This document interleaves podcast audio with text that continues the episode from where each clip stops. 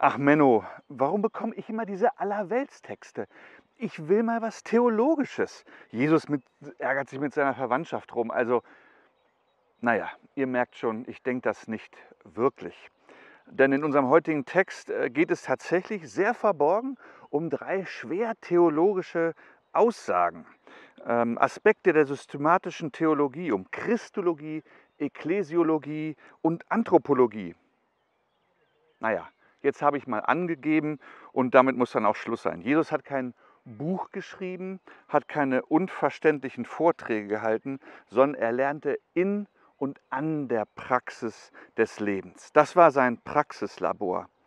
Gottes Lehre wurde sofort dem Praxistext unterzogen und deshalb von Jesus nicht am Schreibtisch oder aus seiner Eremitenhöhle oder mit E-Mail-Botschaften weitergegeben, sondern mit verständlichen Worten, mit Praxisbezug, ohne Angst davor, dass es in der Praxis versagen könnte.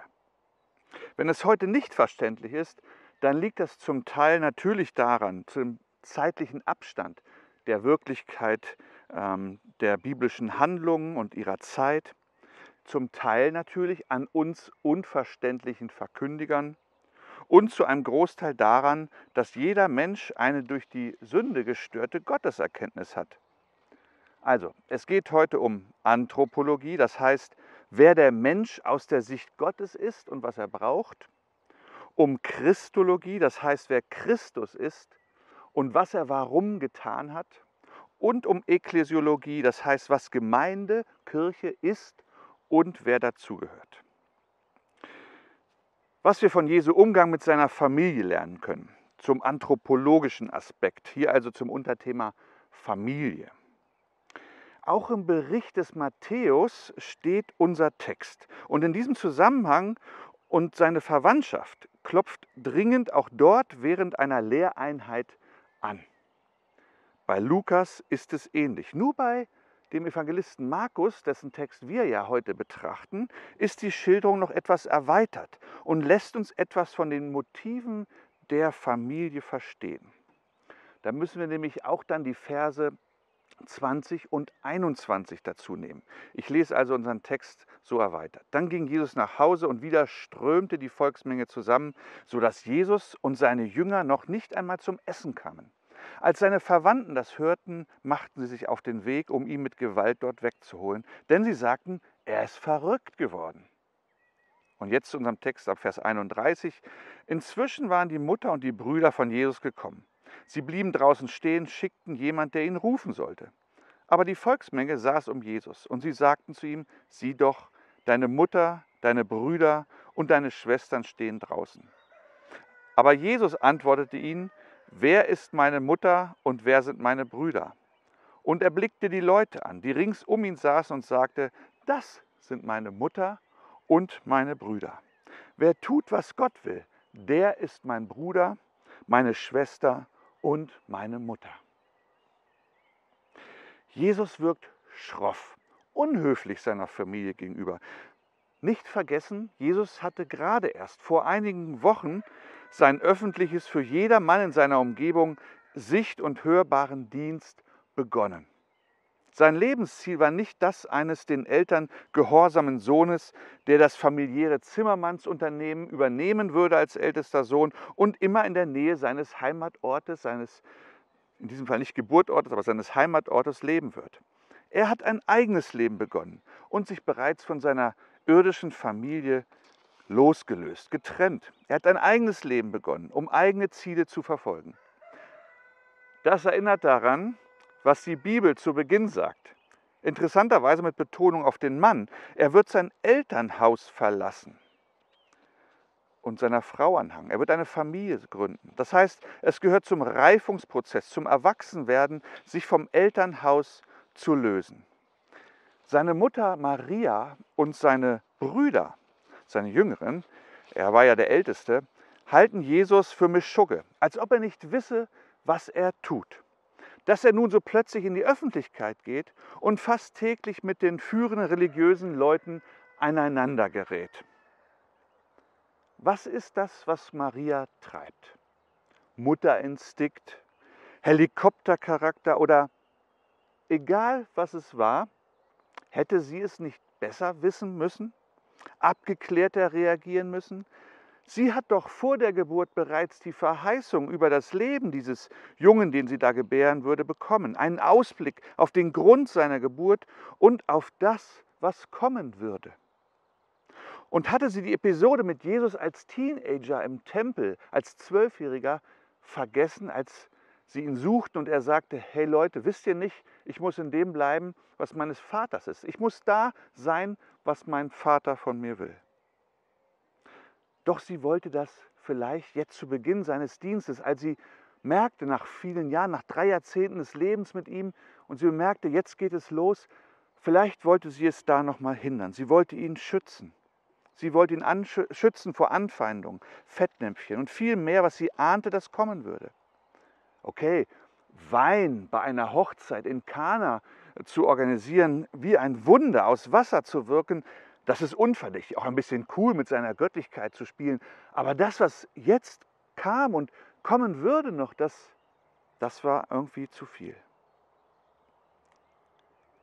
Auch ich will meine Kinder bewahren, was in meinem Horizont klar zu sein scheint, was sie treffen könnte. Doch dadurch nehme ich ihnen die Chance auf eigene wertvolle Erfahrung. Sie können nicht innerlich emotional reifen, sondern sie verkümmern, weil sie nicht den äußeren und inneren Kampf mit Widerständen aufnehmen und lernen konnten. Gut gemeinte Elternliebe, die zum ungewollten Schaden für die Kinder vielleicht sogar bis ins hohe Alter wird. Nun, wir müssen Maria zugute halten, es ist gut, dass wir nicht annähernd so viel von der Zukunft unserer Kinder wissen, wie Maria von Jesu Zukunft. Maria schaffte nicht, Jesus in den Raum seiner Freiheit zu entlassen. Und deshalb erleben wir hier und an anderen Stellen, dass Jesus durchaus schroff mit ihr umgehen musste. Wo bist du gerade in deinem Leben, was deine Ablösung vom Elternhaus, vom Einnehmen eines eigenen Standpunktes, Entwickeln eigener Ziele, Mut zum Ungewissen angeht?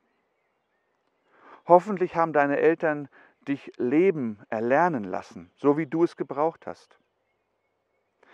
Hast du diese Zwischenetappe des Lebens, die Loslösung vom Elternhaus, langsam ins Auge gefasst, wie unser 16-Jähriger? Oder stehst kurz davor, wie unser 18-Jähriger? Oder stehst kurz danach, wie unsere beiden älteren Söhne? Oder hast du die innere Loslösung noch gar nicht geschafft obwohl es äußerlich schon so lange her ist? Hast du, haben deine Eltern begriffen, dass es gilt, einen klaren Schnitt zu machen, wenn nötig sogar einen harten Schnitt, dass keine täglichen Telefonanrufe mehr gewünscht sind, dass mit eigenem, vielleicht schon selbstverdienten und vor allen Dingen begrenztem Geld auskommen lernen musst? Dass es gilt, Versagen, Niederlagen und deren Folgen zunächst einmal selbstständig zu reflektieren und dafür einzustehen? wahrzunehmen, wie echt der eigene Glaube ist, ohne elterliches Zureden oder auch Ablehnen. Ich wünsche dir eine hilfreiche Ablösung, Eltern, die dich dabei positiv unterstützen. Und wenn du inzwischen schon älter geworden bist und es doch noch gewisse falsche Bindungen gibt zum Elternhaus, vielleicht hast du den Mut, es anzusprechen, vielleicht mit Hilfe. Zum Zweiten, was wir von Jesu Umgang mit seiner Familie nicht lernen können, zum christologischen Aspekt. Hier, Jesus ist größer. Jesus konnte nicht so reagieren, wie wir uns das vielleicht von einem liebevollen Sohn, einer frommen, liebenden Mutter vorstellen. Das spielt sich in unserem Kopf vielleicht so ab. Die Menge sagt Jesus also Bescheid, hey, deine Familie steht vor der Tür. Und Jesus reagiert damit, hey Leute, draußen steht meine Familie, die ist besorgt um mein Wohl, die hat mich ja schon länger nicht gesehen. Rückt doch mal ein bisschen zusammen, dass sie rein können. Vielleicht könnt ihr sie mit einem kleinen Applaus begrüßen, denn es ist ja nicht leicht, wenn plötzlich ein Kind der Familie berühmt wird und öffentliche Aufmerksamkeit auf sich zieht. Und ja, da ist ja auch meine Mutter, die mich geboren und aufgezogen hat. Maria und die Brüder würden nicht aufgeben, weil sie nicht verstanden, wer Jesus wirklich war, was seine Aufgabe war, zumindest nicht zu diesem Zeitpunkt. Ähm, Einige haben es verstanden später, aber andere auch nicht aus seiner eigenen leiblichen Familie. Dass alles, was sich so ernsthaft und spannungsvoll anfühlte, auch nicht zu vermeiden war. Jesus würde keinen Gang zurückschalten, um es seiner Familie, auch nicht seiner fürsorglichen Mutter, recht zu machen. Jesus hatte eine Aufgabe, ein Lebensziel, welches in dieser Weise nicht für uns gilt. Es war ihm egal, ob andere, wie zum Beispiel eine andere Frau und Mutter begeistert schwärmte, glückselig ist der Leib, der dich zur Welt gebracht hat, glückselig sind die Brüste, die dich gestillt haben. Aber Jesus antwortete einfach nur, glückselig sind vielmehr die, die das Wort Gottes hören und danach leben. Jesus hat sein Ziel nicht aus dem Blick verloren. Wofür ist er denn gekommen? Was ist denn so viel größer, dass nur er das erledigen konnte? Was war sein Lebensziel, sein Schicksal und seine Verheißung? Nur ein Beispiel von vielen aus der Bibel. Philippa 2.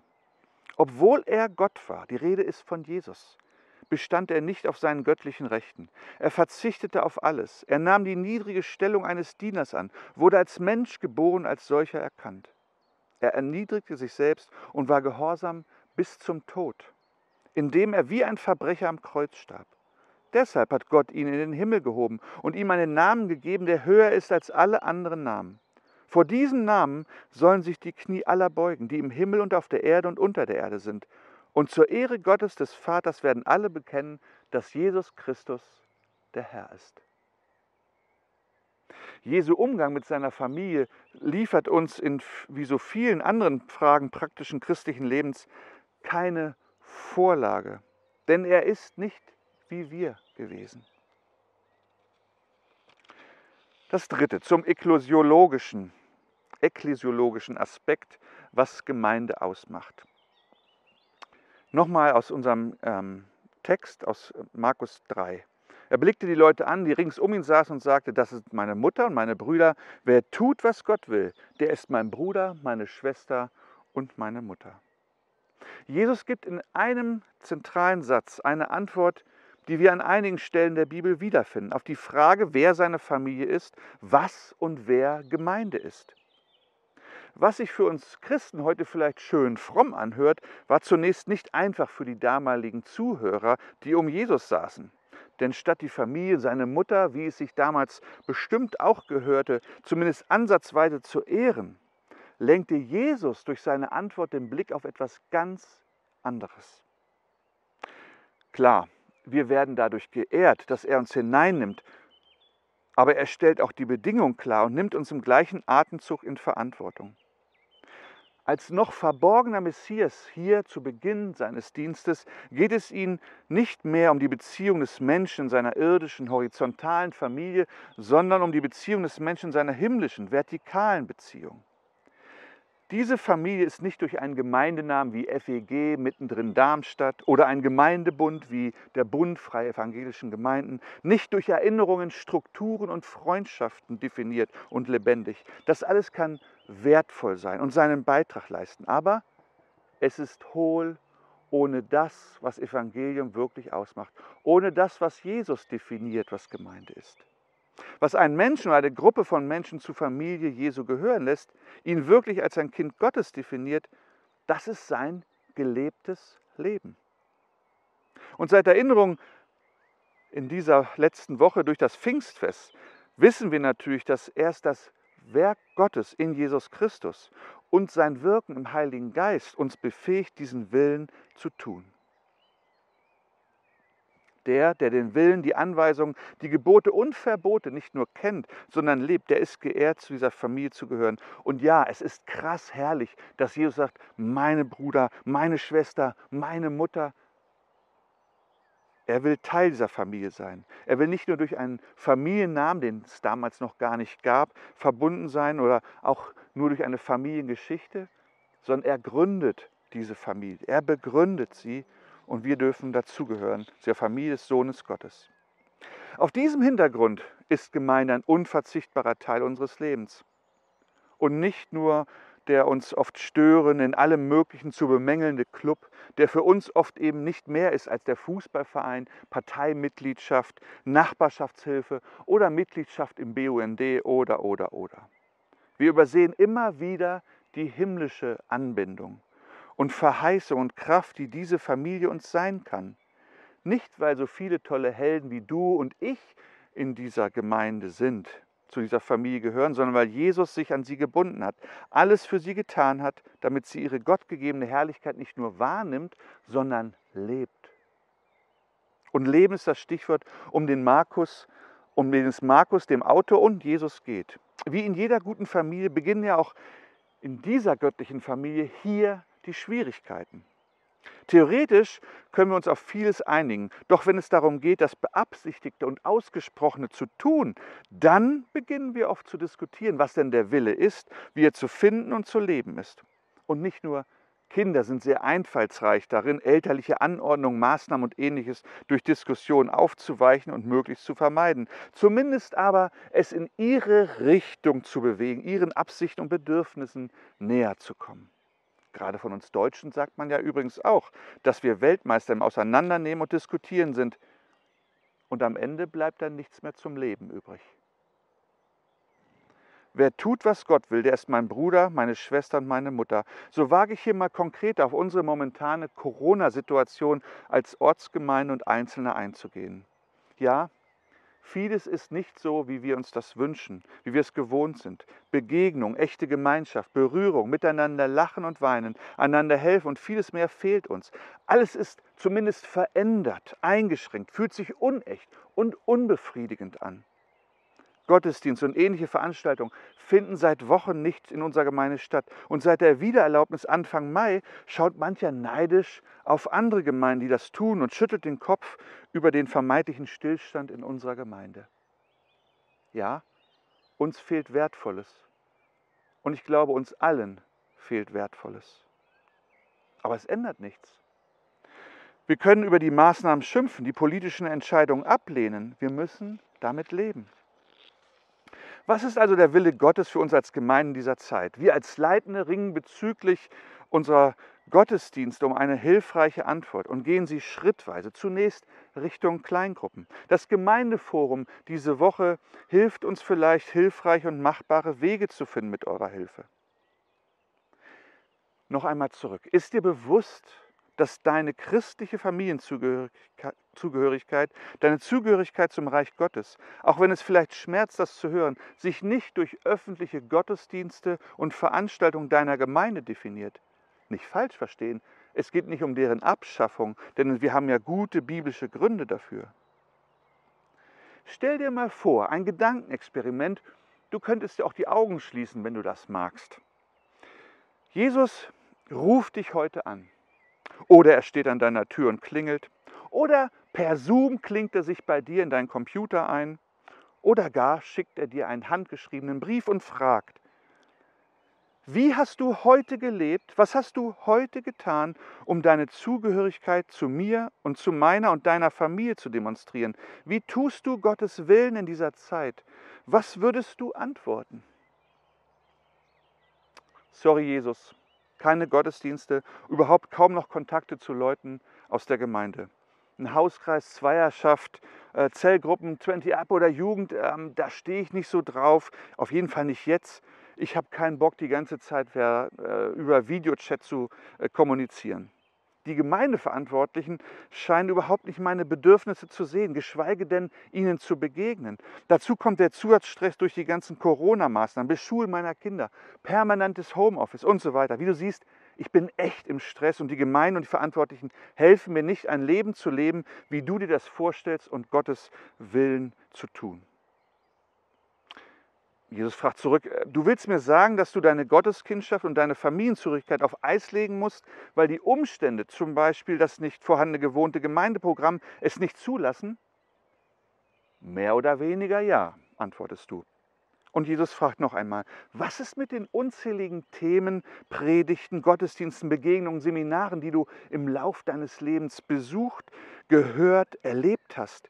Hast du schon alles ausgelebt, was du dort gelernt hast? Hat das, was du in guten Zeiten an Gewinn hattest, keine Spuren in diesen schlechteren Zeiten hinterlassen bei dir? Du kannst all das Gelernte nicht auf die Straße bringen, weil Veranstaltungen dir fehlen? Ähm, Und Jesus fragt weiter, darf ich fragen, wie du die Umstände der iranischen Christen vor Corona, die mehr oder weniger alles verloren haben und sich in eine ungewisse Zukunft aufgemacht haben, beurteilst? Sie konnten und können dann ja auch nicht den Willen Gottes tun, weil so viele Umstände ihr Leben stressen, ungewiss machen, sie verängstigen, ja ihrer Hoffnung berauben. Und was ist mit den weltweit verfolgten Christen? Sind deren Umstände, wie zum Beispiel noch nie erlebte offene Gottesdienste mit mehr als zehn Personen und Belehrung nur aus dem Radio, auch Umstände, die sie hindern, Gottes Willen zu tun? Kann man bei Gott eine Pause beantragen für den Willen seines, für, den Tun, für das Tun seines Willens? Äh, äh, bestimmt, äh, er ist ja gnädig, antwortest du. Ähm, ich habe noch nie gelesen, sagt Jesus, dass Gottes Gnade seine Absicht hindert, dass wir seinen Willen tun sollen. Ähm, und Jesus sagt weiter, vielleicht hätte ich dann gegen Ende meines Lebens hier und da um eine Pause oder Überspringen von Umständen bitten müssen, damit ich danach hätte weitermachen können im Tun seines Willens. Wenn ich an die frühen Morddrohungen denke, die unverständigen Jünger, rauen Lebensverhältnisse,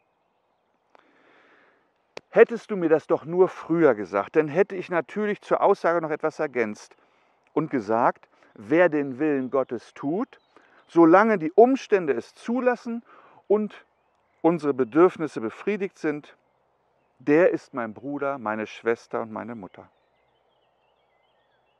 Soweit zu diesem Diskurs, diesem Gespräch. Vielleicht sollten wir uns mehr auf Gottes Wort und Jesu An- und Zuspruch an unser Leben besinnen und nicht auf unsere Ansprüche und Gewohnheiten und Bedürfnisse. Jesu Familie definiert er und nicht wir. Ich möchte noch einmal kurz zusammenfassen. Das Erste, das war die Anthropologie. Da ging es um die Familie in diesem Teil. Vater, Mutter und Kind sind elementar. Das stellt Jesus nicht in Frage aber sie haben eine begrenzte Aufgabe und Eltern wie Kinder müssen das loslassen lernen. Das zweite, Christologie, da ging es um Jesus. Jesus ist der Sohn Gottes. Es stand nie zur Debatte, dass er in der Abhängigkeit von seiner Herkunftsfamilie bleiben oder seine gottgegebenen, besser ihm von seinem Vater gegebenen Ziele, die er freiwillig verfolgte, aufgeben würde oder auch nur ansatzweise aus dem Blick verlieren würde. Doch dieses Werk Christi, welches mit seinem öffentlichen Auftreten begann, war natürlich viel zu groß, als dass es im Rahmen welcher Familie auch immer passen würde. Natürlich, es gibt viel Bewundernswertes durch Christen und Nichtchristen vollbrachtes in dieser Welt, doch nichts in dieser Welt und ihrer Geschichte ist mit dem vergleichbar, was Gott durch Jesus Christus getan hat. Und das dritte und letzte zur Ekklesiologie, zur Gemeinde. Jesus macht deutlich, dass es nicht um Namen und Bekenntnisse geht, sondern darum, dass was er an Gottes Willen herausgestellt und gelebt hat, was die Apostel und Schreiber des Neuen Testaments weiter ausgeführt haben, umzusetzen, zu leben, zu atmen, zu tun. Nicht nur zu wollen, nicht nur zu träumen, nicht nur im Gottesdienst zu erbeten, zu besingen oder zu besprechen, sondern es anzupacken. Ich schließe mit einer Aussage Jesu in einem anderen Evangelium, Matthäus 9, Vers 13. Dort sagt Jesus, und da geht es um den Gottesdienst und es geht darum, wer wirklich Gemeinde ist. Nun geht und denkt noch einmal darüber nach, was mit dem Wort in der Schrift gemeint ist, sagt Jesus. Ich will, dass ihr barmherzig seid. Eure Opfer will ich nicht. Damit waren die Opfer, die zum jüdischen Gottesdienst gehörten, gemeint. Denn ich bin für die Sünder gekommen und nicht für die, die meinen, sie seien schon gut genug. Gott mit dir. Amen.